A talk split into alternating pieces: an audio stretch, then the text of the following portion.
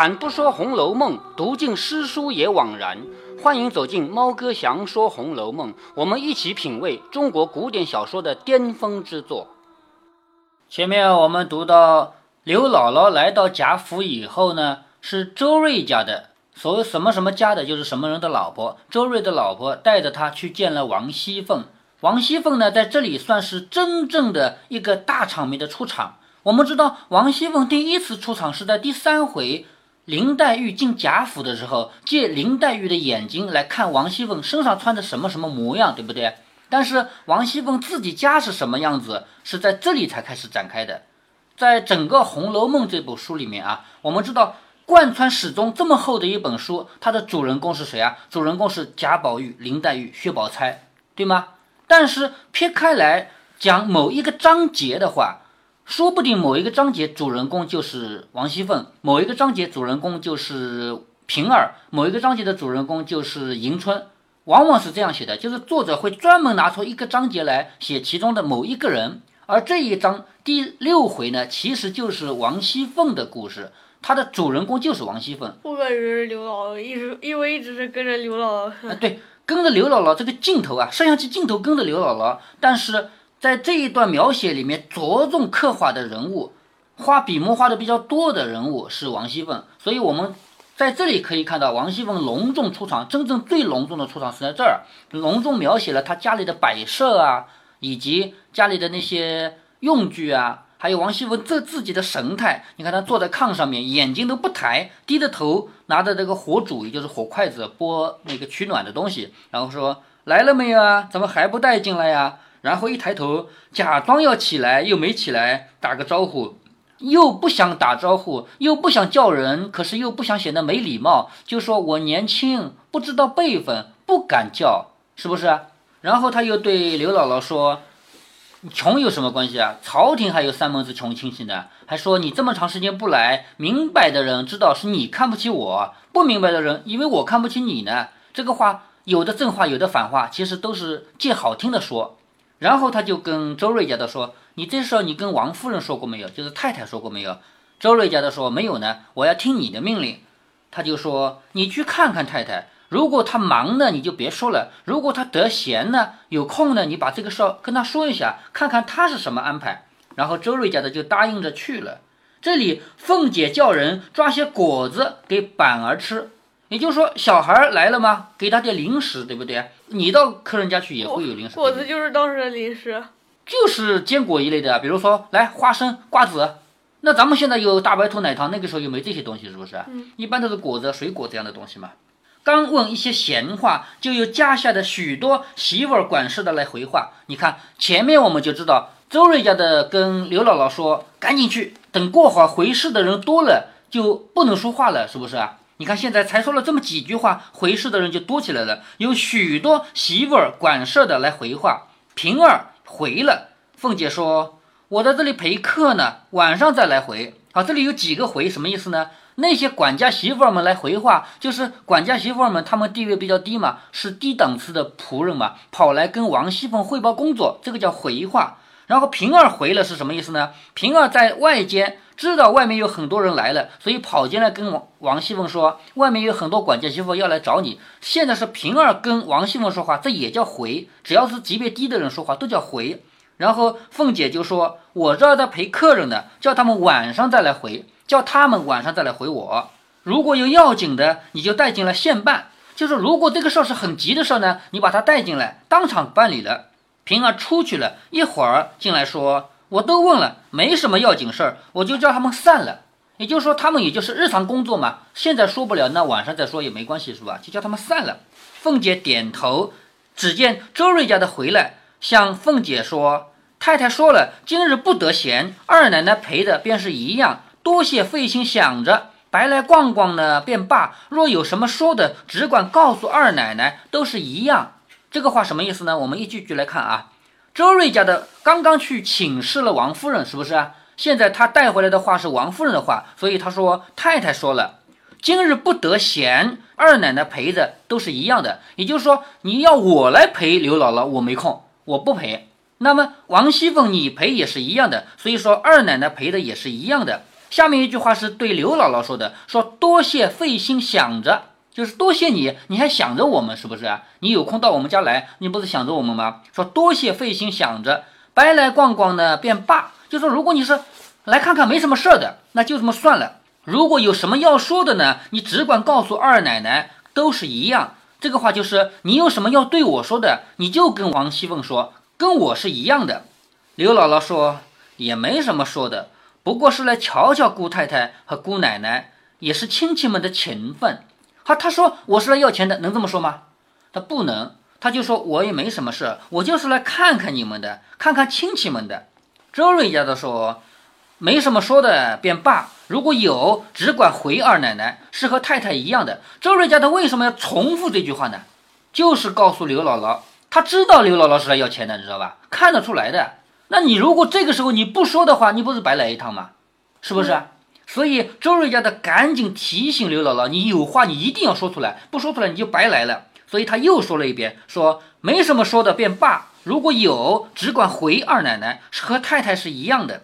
一面说着，一面递眼色给刘姥姥。你看，递眼色就是给你眨眨眼啊，斜斜眼睛，这样就是赶紧说。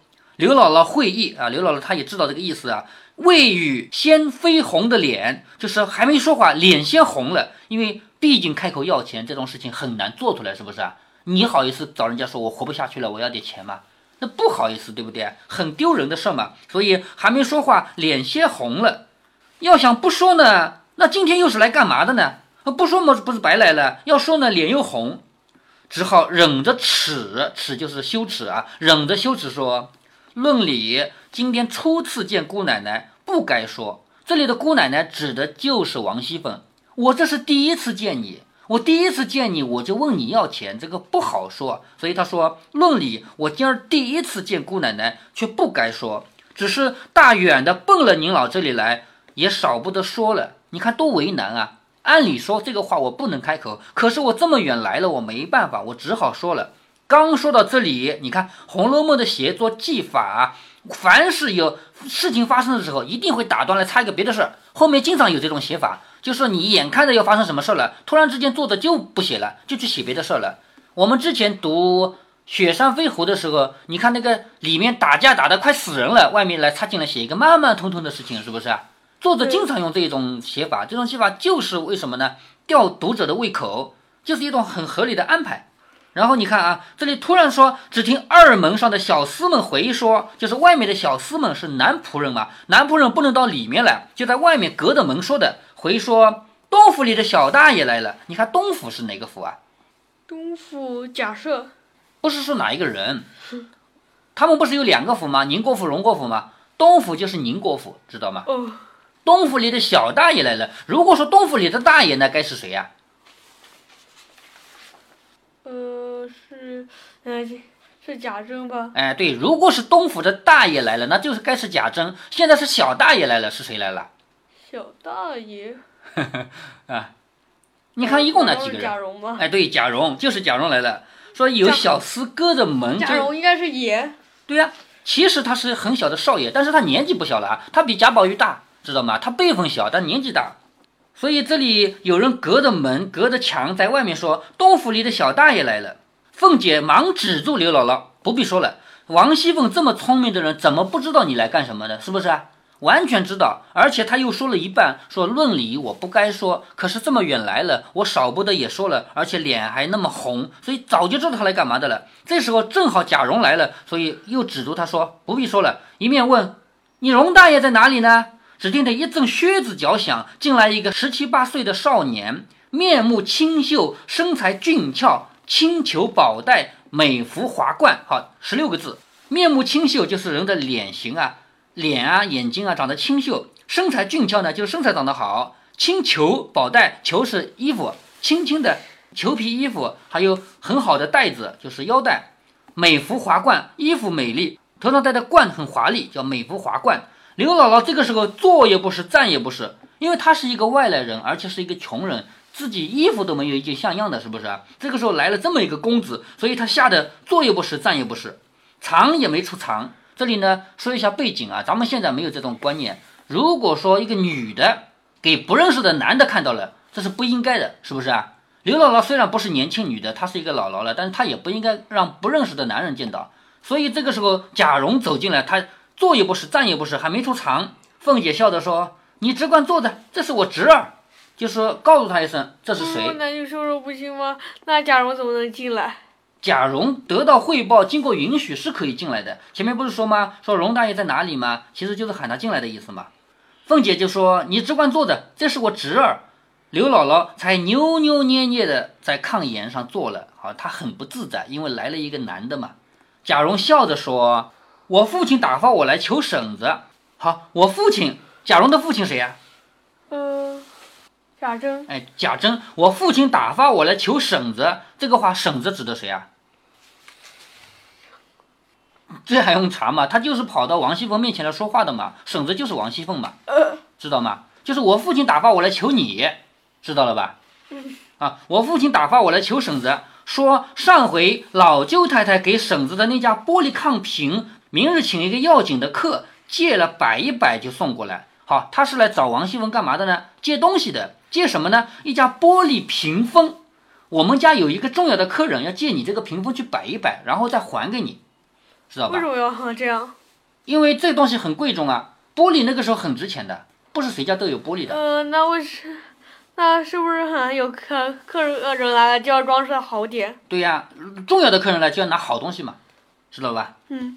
所以说我明日要请一个要紧的客，借了六百一百就送过来。王熙凤说什么？说迟了一日，昨儿已经借人了，就是你说晚了，昨天借给别人了。这个话当然是假话。其实他没有借出去呢，对吧？为什么要这样？哎，他们之间互相这样打打闹闹很正常啊。后面我们看得出来的啊。那贾蓉当然也不相信啊，但他能不能说你骗我？能不能这样说啊？不能，不能，因为那是婶婶和侄儿的关系嘛，是不是啊？他怎么能说婶婶你骗人？他不好说。贾蓉听着就嘻嘻的笑着，在炕沿上半跪着。你看，半跪就是一个脚跪下来说：“婶子如果不借，又说我不会说话，又挨一顿好打呢。”婶子只当可怜侄儿吧，什么意思呢？你要是不借给我的话，我回去不好交差。我爸说叫你借个东西都借不到，给我打，说不定就挨了我爸一顿打嘛。你就当可怜可怜我，你把那个借给我吧。凤姐笑着说：“也没借你们，王家的东西都是好的不成？”好，这话说出来了，就听出来了。这个玻璃炕瓶是王家的，为什么王家东西到贾家来了？你知道吗？因为，啊，哼。王熙凤就是从王家嫁过来的。哎，对，这个玻璃钢瓶其实就是嫁妆嘛，知道吧？她的嫁妆，明白了吧？不是人吗？人是嫁妆的一部分。咱们现在没有人做嫁妆了，因为现在没有仆人了，是不是啊？那嫁妆作为东西、财产的嫁妆，自古以来就有，知道吧？人因为古代有仆人那现在用什么做嫁妆呢？汽车啊，冰箱、彩电，这些都是啊。现在如果说像样一点的话。男方只要一间空的房子就可以了，里面的东西都是女方的，就是跟女儿一起嫁过来的东西，比如说床啊、被子啊，包括什么家里的电器呀，就是男的只要一个空的房子，能放东西就行了。那车谁搞？车嘛，一正常要好一点的情况下，女方就嫁一辆车子过来。当然也不一定，有的人家男方很有钱，女方很穷，也有可能的，是不是？这没有规矩啊，没有谁规定这么做，就是双方看看谁有多少钱。所以这个玻璃炕瓶呢是王家的嫁妆。他说也没见过你们这样的，王家的东西都是好的吗？你们那里放的那些好东西只是看不见，偏偏我的就是好的。也就是说你们自己家有宝贝呢，干嘛不拿出来摆，非要拿我们王家的东西出来摆？贾蓉笑着说：“哪里有这个好呢？只求开恩吧。就是说我们家的东西哪有你的嫁妆好啊？是不是啊？你开个恩借给我吧。”凤姐说：“你要是碰着一点儿，可仔细你的皮。”因为玻璃你知道，一不小心就会打碎的嘛，是不是啊？咱们很容易破的。对呀，咱们现在破个玻璃几块钱赔一个吧。那个时候玻璃不得了，是进口的，你知道吧？很贵的。他说你要是破一点点，我仔细你的皮。于是叫仔细的皮什么意思？就是打，我打你啊！一打不就皮要打破了吗？知道吧？然后叫平儿拿了楼房的钥匙，传几个妥当的人抬。啊，放在楼房里的。对。古代的那小楼就是木结构的小楼，一般也有两楼、三楼的，是不是啊？把这个藏在楼上的，叫平儿拿了楼房的钥匙，要传几个妥当的人去抬啊，一般的人不能抬，抬碎掉了怎么办？是不是啊？要妥当的。贾蓉，嗯，除了玻璃还有什么？呃，很很，那脆弱的宝贝。很脆弱的宝贝，我觉得没什么比玻璃脆弱了吧？反正就是很脆弱的。哎，对。贾蓉喜得眉开眼笑，就是很高兴，眉开眼笑，说：“我亲自带着人去，别让他们乱碰。”也就是说，你不是要叫几个能干的人去抬吗？我亲自叫人去，这个事你放心，不是让那些普通的下人抬的，是我亲自叫人抬的，放心好了。说的起身就出去了。这里凤姐忽然又想起一件事，便对着窗外叫：“蓉儿回来。”她叫贾蓉，不必要有什么称呼，因为贾蓉是她的后辈，她是侄儿嘛，对不对？喊荣哥儿就行了，因为古代那个公子哥儿都喊什么哥什么哥嘛，所以喊荣哥儿回来。外面几个人就说：“荣大爷快回来。”也就是说，王熙凤只要说一句话，她一定是有旁边的人帮她传话，或者有什么事儿要帮她做，一定要去做的。现在她只要对着外面喊一声“荣哥儿回来”，外面就马上有人接着话说：“荣大爷快回来。”贾蓉忙转身来，垂手侍立，好，两个手放在下面。这样站着，就你喊我，你是我的婶婶，对不对？长辈呀，长辈喊我来，那是有什么事要说的，所以两手放在下面，等着听你有什么事儿。说垂手侍立，那凤姐只管慢慢的吃茶，出了半日的神，好喊他回来，什么事不说？按理说，我喊你回来有什么事交代一下，我告诉你一声，对不对？回来以后呢，让他喝茶，出了半日的神，又笑着说：“罢了，你且回去吧，晚饭后你再来说。”这会子有人，我也没精神了。贾蓉答应一声，才慢慢退去。你看，什么事？没什么要紧的事。说现在这儿有客人呢，我也不说了。等晚饭后你再来，我们再说吧。那么小说在这里就突然子把这个事给停掉了。接下来在晚上他们究竟有没有说，以及说了什么？小说没提，只字没提。那也就是说这个事情不重要啊。如果这个事情对于整个《红楼梦》来说很重要的话。晚饭后一定会写，贾蓉又过来了，又说了一些什么事儿，对不对？写都没写，所以这个事儿肯定不重要。那为什么作者要在这里加这一小段呢？就是为了呃吊胃口。对，你觉得为了吊胃口？其实放在整个小说的艺术高度里面是这样子的啊。贾蓉和王熙凤是一种什么样的关系？是一种很难说清的关系。他们明明不是同一个辈分，一个是婶婶，一个是侄儿，对不对？但是他们年龄差不多哎，你看出来了没有？贾蓉十七八岁，王熙凤也是十七八岁，两个人年龄差不多，也就是说是可以做夫妻的年龄。但其实他们是两辈人，是不是？其实《红楼梦》要告诉你有一些东西没有明写，但是他要悄悄地告诉你，你读得出这个感觉，你就读出来；读不出这个感觉，你就不知道。其实他们之间有不正常的关系，就像前面我们说到秦可卿和她的公公偷情，知道吗？呃，他们不会偷情对他们很有可能是的。但是究竟有没有《红楼梦》从头到尾没有明写？我们所有读者读了以后都感觉他们是包括什么呢？包括后面一件见不得人的事儿，王熙凤要做一件见不得人的事儿，也是贾蓉帮他去做的，那种事情都帮他做，所以我们可以断定贾蓉和王熙凤之间是有这种关系的。但是《红楼梦》彻彻底底没有明写，知道吗？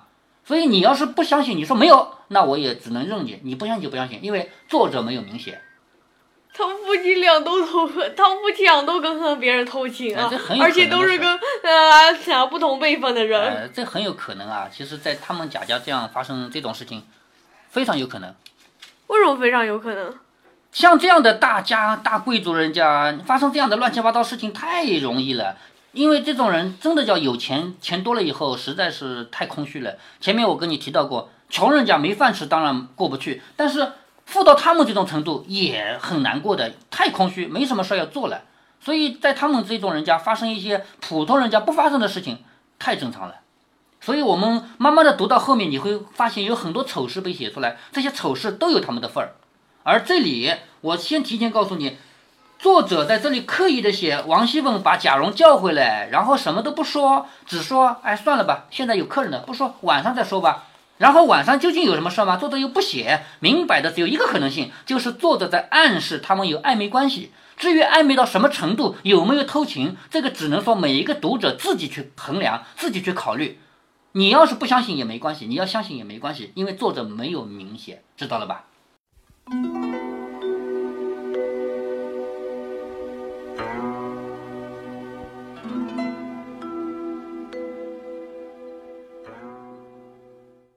关于王熙凤和贾蓉的关系，历来就有两派观点。一派认为他们是偷情的关系，就是焦大骂的养小叔子；另一派认为不是这种关系。